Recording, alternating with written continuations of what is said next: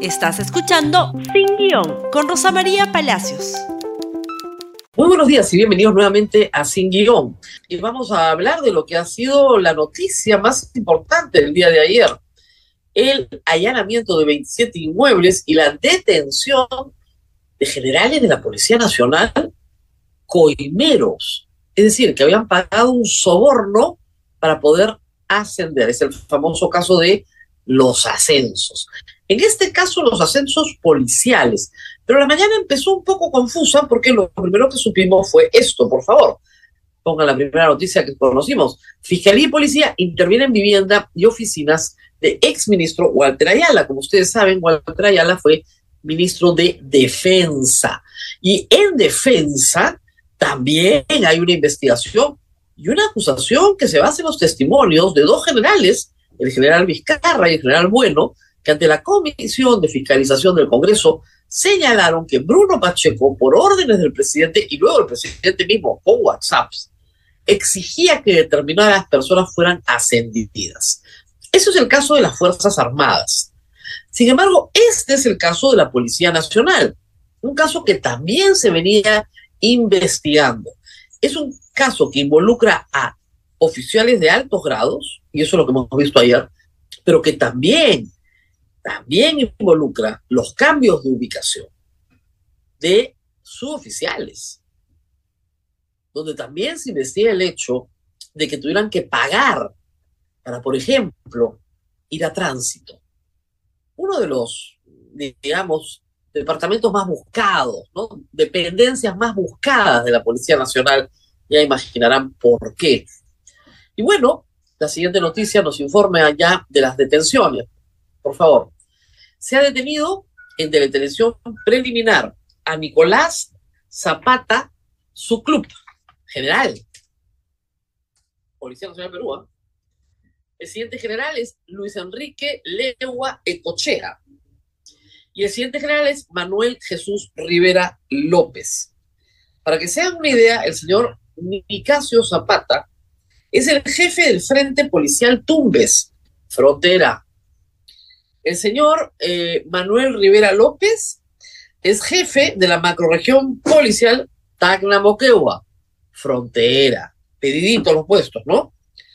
Y el señor Luis Lengua Ecochea es, que no lo tenemos ahí, pero está detenido también, es jefe del Frente Policial Braem. ¿Qué tal historia? Acá tenemos tres generales, pero acá tenemos más y luego tenemos a Luis Ángel Tuesta Ramón, mayor de la Policía Nacional del Perú, que además es empresario en realidad. ¿Ok? Es un gran proveedor de la Policía Nacional.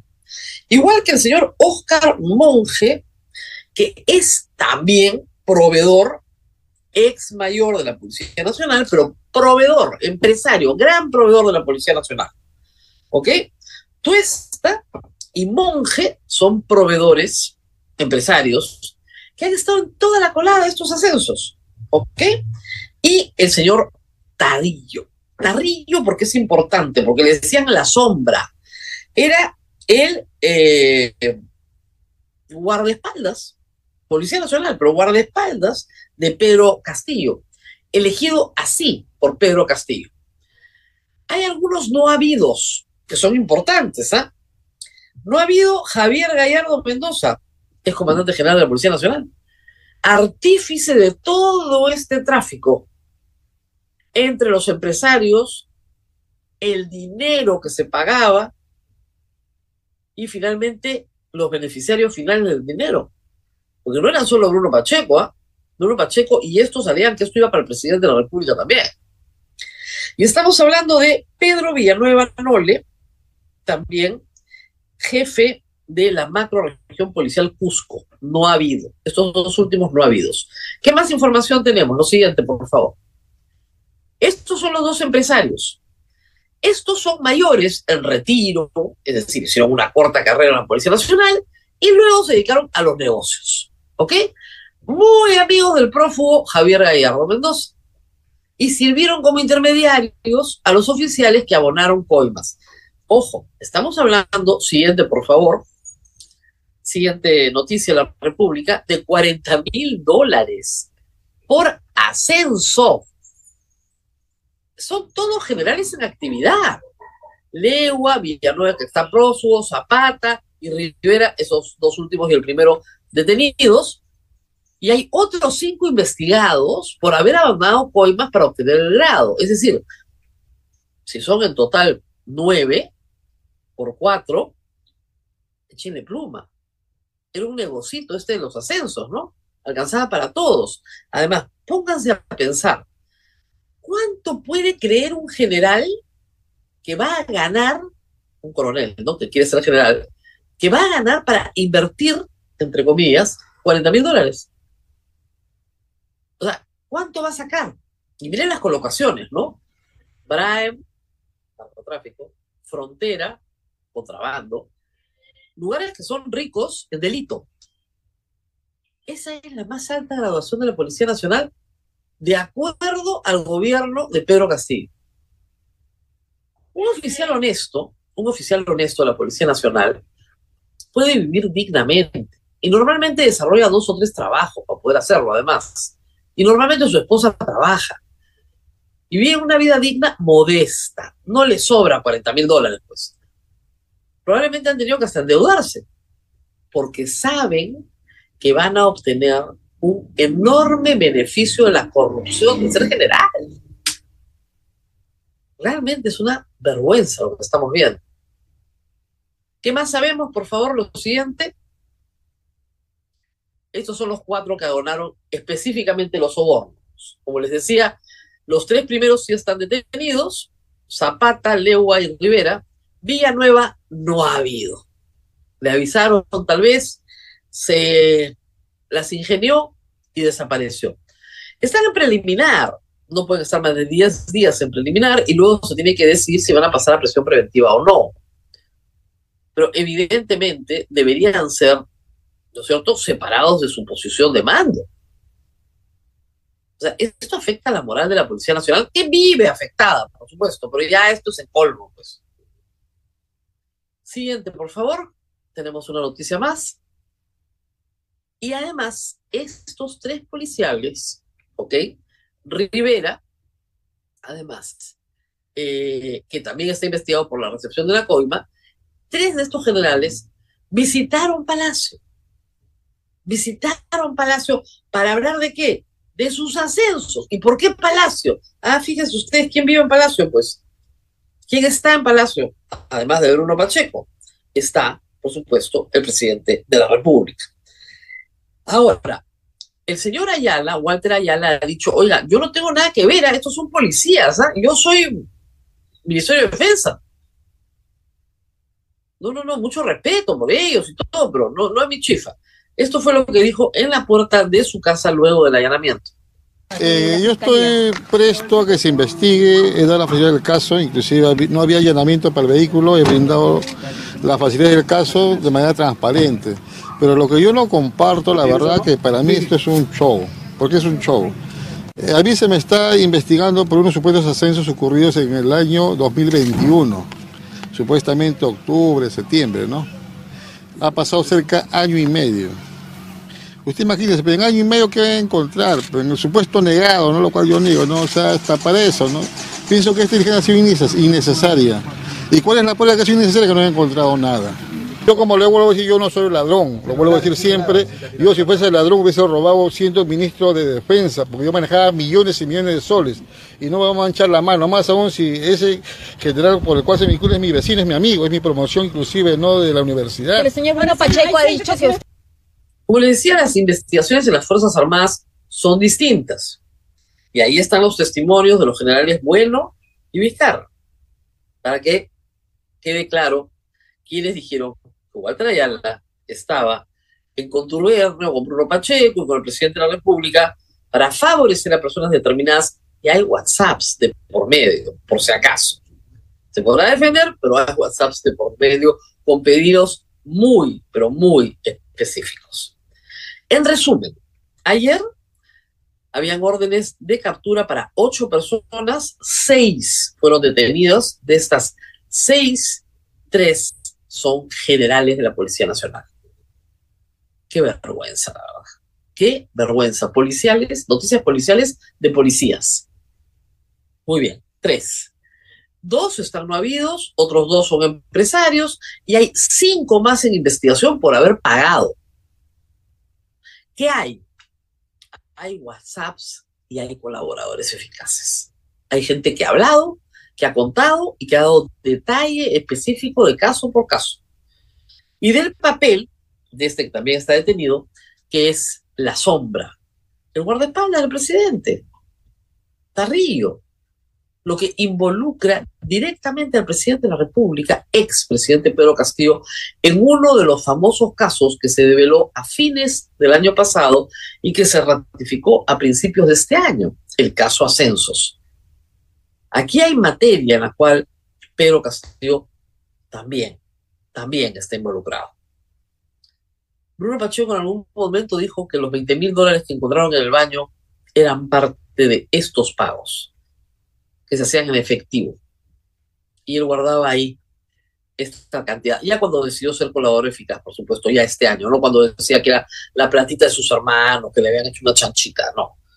Dijo que esto eran parte de los pagos que se hacían en efectivo en Palacio de Gobierno. Así que no digan que no hubo corrupción, por favor, en el gobierno de Pedro Castillo, ¿ya? y cuéntenle a los presidentes de Colombia o de México qué cosa está pasando en el Perú para que se den cuenta del nivel, del nivel de saqueo que ha habido en el Perú en estos meses. Y ahora, hablando de otras mafias, vamos a eh, hablar de SUNEDU.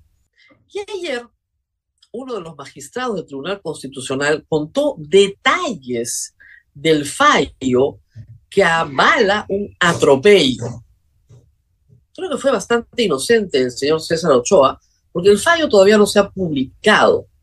¿De qué se trata toda esta historia? Como ustedes saben, en el año 2015 se aprobó una ley de reforma universitaria, una ley universitaria, que establece que las universidades públicas y privadas van a tener un sistema de regulación independiente y autónomo de las universidades.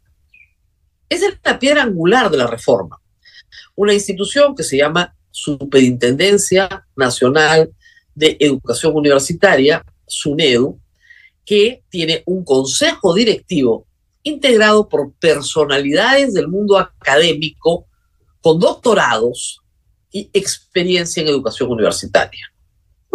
Esa era la idea. Esa fue la idea y funcionó. ¿Qué hizo SUNEDU? Revisó las condiciones mínimas, ¿ah? no máximas, mínimas, para que una institución pueda llamarse universidad. Y determinó que aproximadamente 50 universidades privadas no cumplían ese estándar.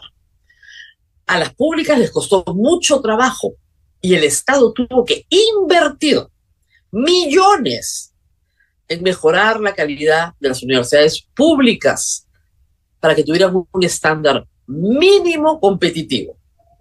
Algunas se resistieron durante mucho tiempo. Yo diría que San Marcos, la, la peor de todas en resistencia, aunque finalmente dio los pasos necesarios para lograr su acreditación, perdón, su licenciamiento.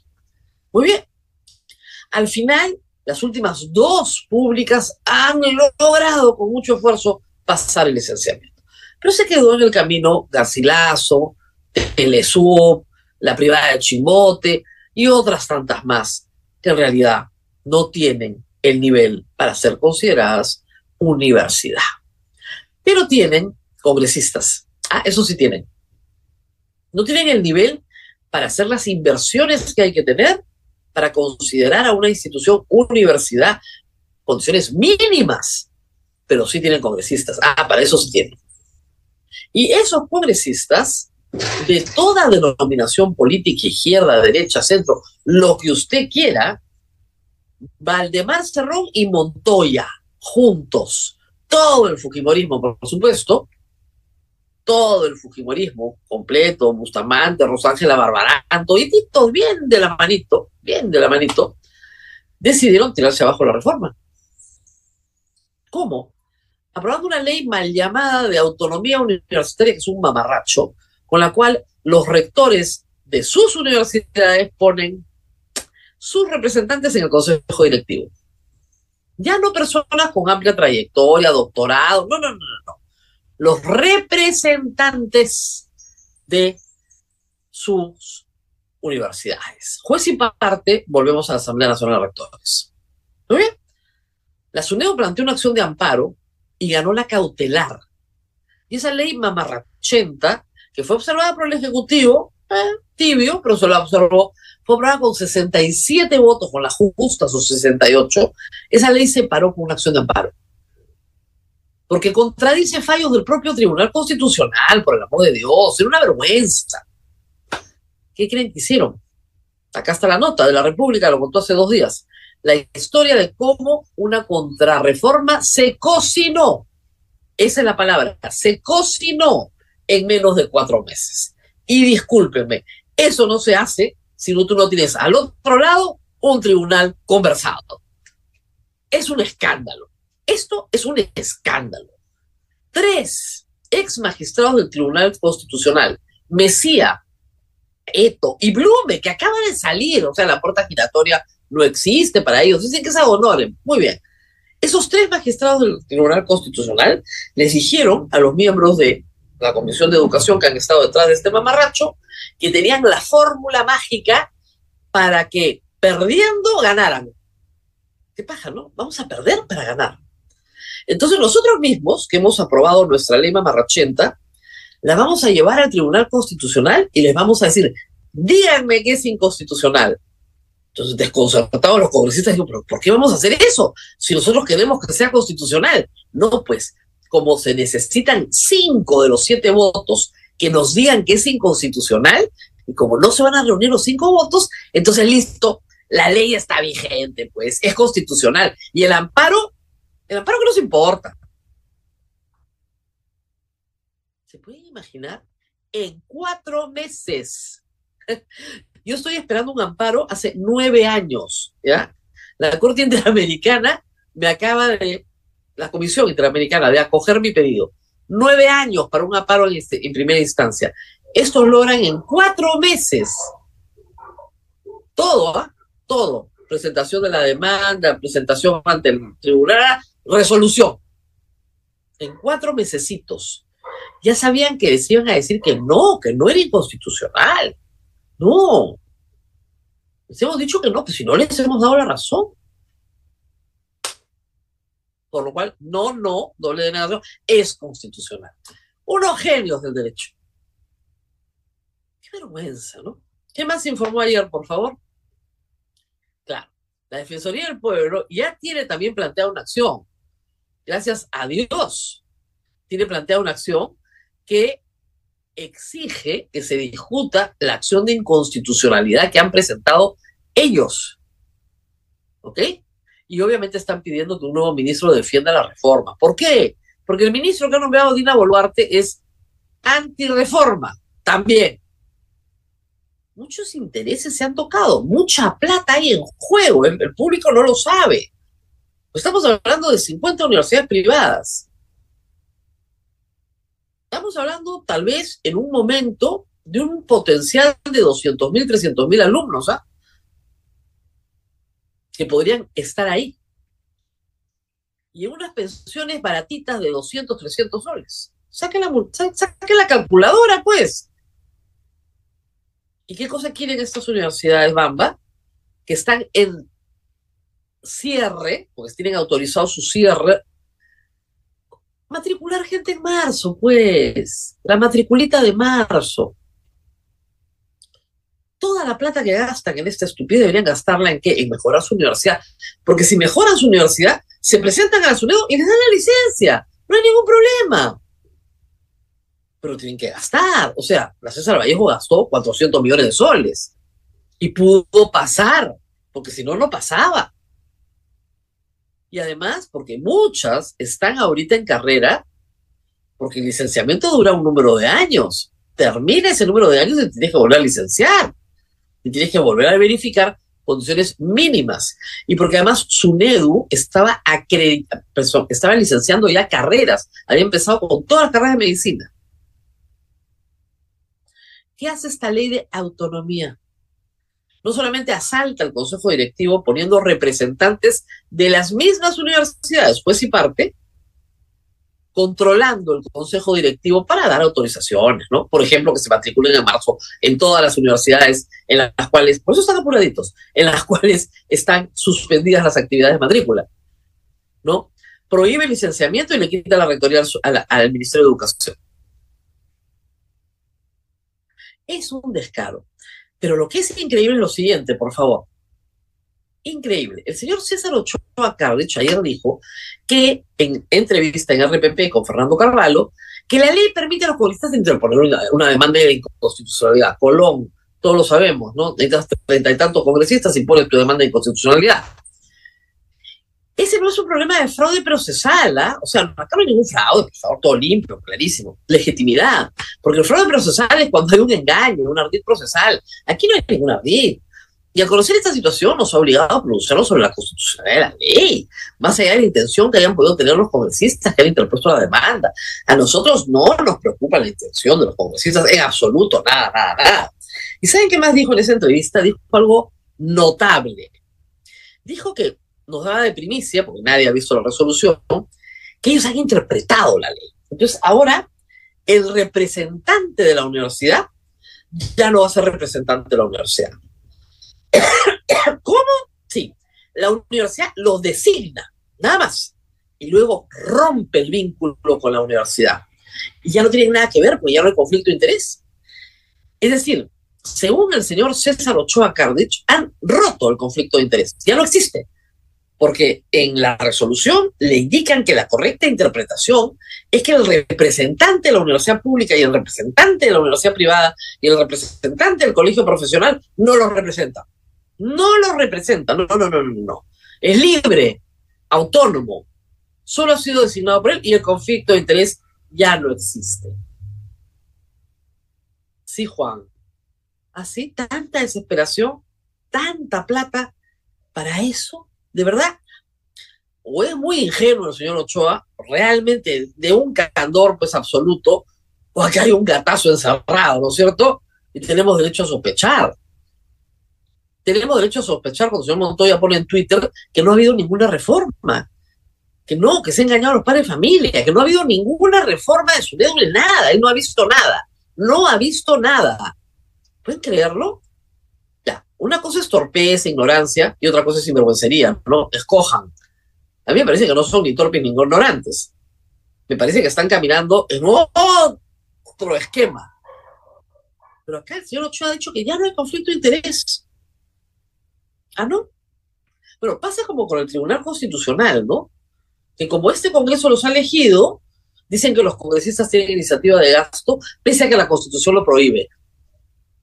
O dicen que, ¿no es cierto?, el representante no es representante, pues es designado nomás, como ellos, como ellos, que se han desvinculado, ¿no? Completamente de lo que pide el Congreso.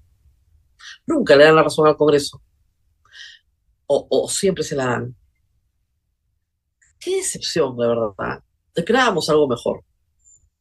Pero este Tribunal Constitucional es tributario del Congreso. Por lo menos de este. Y durante año y medio más. Todo lo que la mayoría de los congresistas le piden, le dan. La Defensoría del Pueblo ha presentado una acción de inconstitucionalidad. Han dicho que la de mm, iniciativa de gasto están presentando, están esperando que les presenten otra para, para precisarlo, ¿ya? Ahora con esta que les presentan precisan la cochinada que acaban de hacer y que todo el Perú los ha visto. Francamente. Francamente, déjense tonterías. Acá hay mucha plata por medio. Y la gente no es idiota. O no toda la gente es idiota. Nos tenemos que despedir. Esta semana los vamos a acompañar toda la semana. Nos reencontramos el día de mañana. Compartan este programa, sí, con sus amigos de la policía, con sus amigos del Tribunal Constitucional, con sus amigos del Congreso a ver si se enteran que sí nos damos cuenta. Nos damos cuenta perfectamente. Nos vemos el día de mañana.